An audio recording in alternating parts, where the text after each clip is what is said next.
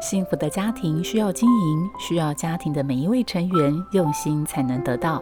在《幸福家庭练习曲》这个节目里，我们邀请不同名人主讲，针对幸福家庭提出真知灼见，以深入浅出的方式带给听众建立幸福家庭更多的帮助。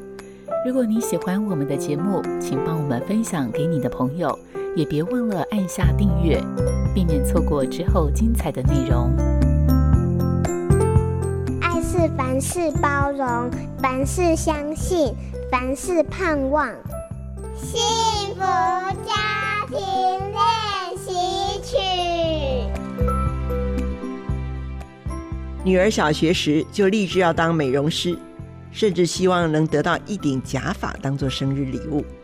一开始我不当一回事，还跟一位朋友开玩笑的提起，没想到朋友严肃的告诉我，孩子想要规划自己的人生，父母应该要鼓励他的。因此，后来我路过美发用品店时，还是买下了一顶连着头部基座的假发。女儿相当开心，天天梳子不离手的练习着。几年后，她虽然没能如愿的报名美容美发课，转而报名服装设计课，但她的脸上充满了天真的喜悦。我虽然眼角为湿，却也不自觉地感染了他的快乐。一个孩子的出生本来就会有某种定数。譬如家庭、容貌、体格等等，而这样的不同，让每一个孩子的发展也会不同。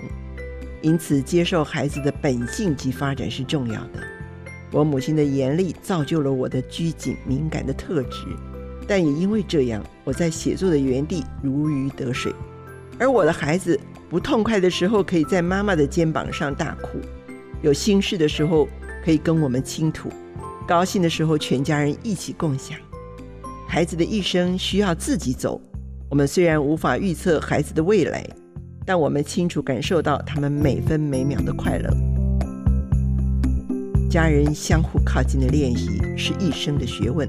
我是作家廖玉蕙。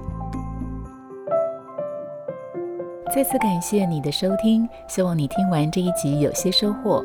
如果你有任何建议，或是听完有什么心得，欢迎你到 Apple Podcast 留言。并给我们五颗星好评，也邀请你把这个节目分享给身边的家人朋友，一起来听我们的节目。本节目由好家庭联播网、台北 Bravo FM 九一点三、台中古典音乐台 FM 九七点七制作播出。